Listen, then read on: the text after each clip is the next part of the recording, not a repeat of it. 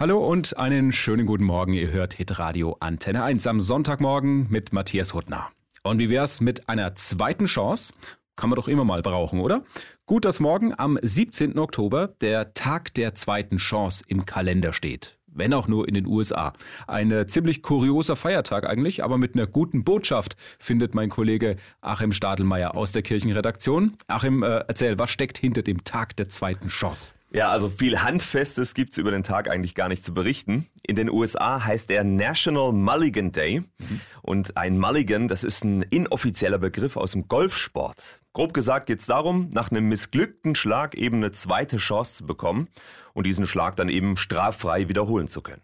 Okay, aber du findest auch für alle Nicht-Golfer unter uns äh, hat der Tag der zweiten Chance was zu bieten. Ja, ich finde, es ist eigentlich ein wunderbarer Anlass, auch mal kritisch aufs eigene Leben zu schauen. Ähm, denn wenn wir ehrlich sind, brauchen wir alle irgendwann mal eine zweite Chance oder haben sie schon gebraucht. Mhm. Sei es zum Beispiel die vermasselte Führerscheinprüfung oder wenn ich im Job irgendeine Aufgabe in den Sand setze oder auch im privaten Bereich, in der Beziehung. Wenn ich da was falsch gemacht habe, falsch reagiert habe, vielleicht auch blöde Dinge gesagt habe oder getan habe, dann sind zweite Chancen Gold wert, finde ich.